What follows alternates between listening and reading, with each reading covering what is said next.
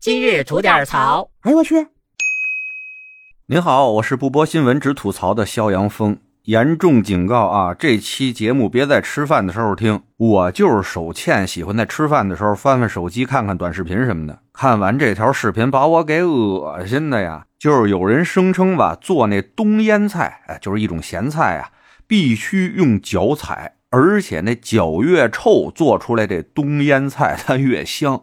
我吃饭的时候看那视频，就是一大爷，杭州的，想做这冬腌菜。就为了做这冬腌菜啊，这大爷愣是一礼拜没洗脚。按他的话说了，他得积积他的脚气，好去采这冬腌菜去，并且在他那视频里啊，当场给自己封印了一周积攒脚气的这脚啊开封，现场制作冬腌菜。哎呀，给我看的呀，当时吃什么都不香了。说真的，要按这大爷的说法，你做这冬腌菜得请中国男足过来采了呀，那出来这咸菜才是极品呐，得论克卖。跟您说，就这啊，还有不少人支持这大爷的做法呢，说这都是老讲究了，哎，传统工艺咱得继承和发扬。我说快算了吧，您也不怕吃了闹肚子，嘴里边犯脚气？甭管腌什么菜啊，最基本的逻辑就是通过高浓度的盐来保存蔬菜，杀死有害菌，并且利用乳酸菌发酵蔬菜内部的糖分生成乳酸，从而形成某种风味，和人体脚丫子上那点菌群和臭不臭没半毛钱关系。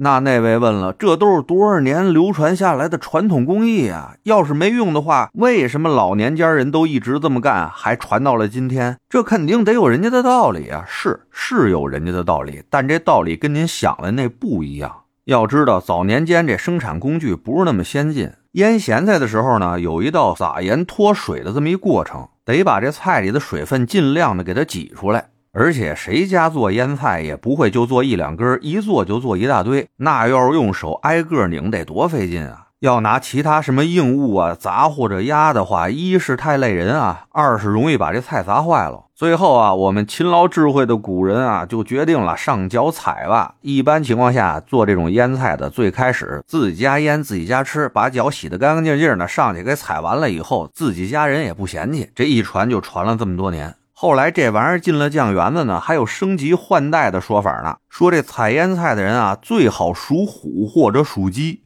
属虎的人呢，采出来这腌菜啊，它味儿就重啊，倍儿香。这属鸡的人采出来这腌菜吧，就鲜。好家伙，我还真不知道我们属鸡的人这脚上还能自带鸡精呢哈。我跟您说吧，这说法我估计啊，就是那倒霉酱园子里边有一帮怂年间的玩意儿，不爱干活啊，CPU 别人呢。看着这园子里边有一属虎的和一属鸡的好欺负，就让人家干活去，他们就在旁边偷懒而且人这理由找的多冠冕堂皇啊！哎，就得你们干这活别人还真就都干不了，采出来的它不好吃啊！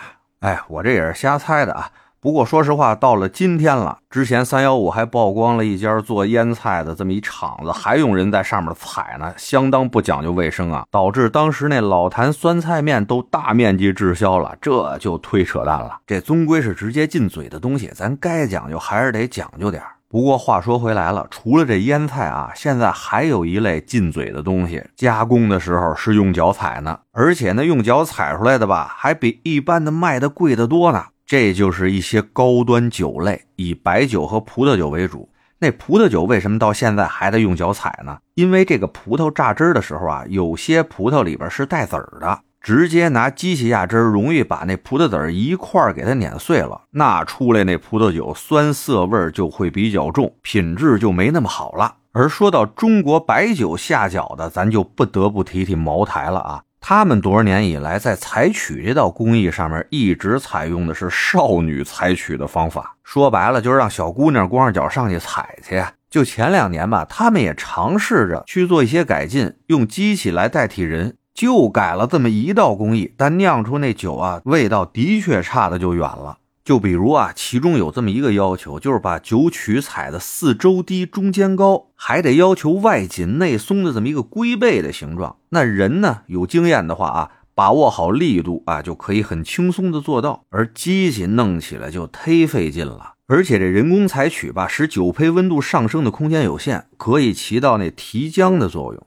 能够使这个曲胚韧性以及成型度更高啊，这都是听他们说的啊，我也不懂。但我知道的是什么呢？这采取只是茅台酿酒的第一步，后面还有什么下沙呀、投料啊、蒸馏、发酵这一系列的动作。再加上他们找的采取人员以及采取那环境都是经过了严格的把控，那一礼拜不洗脚的，人家是指定不能让你上啊。所以他酿出这酒啊，大家还是能踏踏实实喝的，跟那直接进嘴的咸菜它不一样。这么说您明白了吧？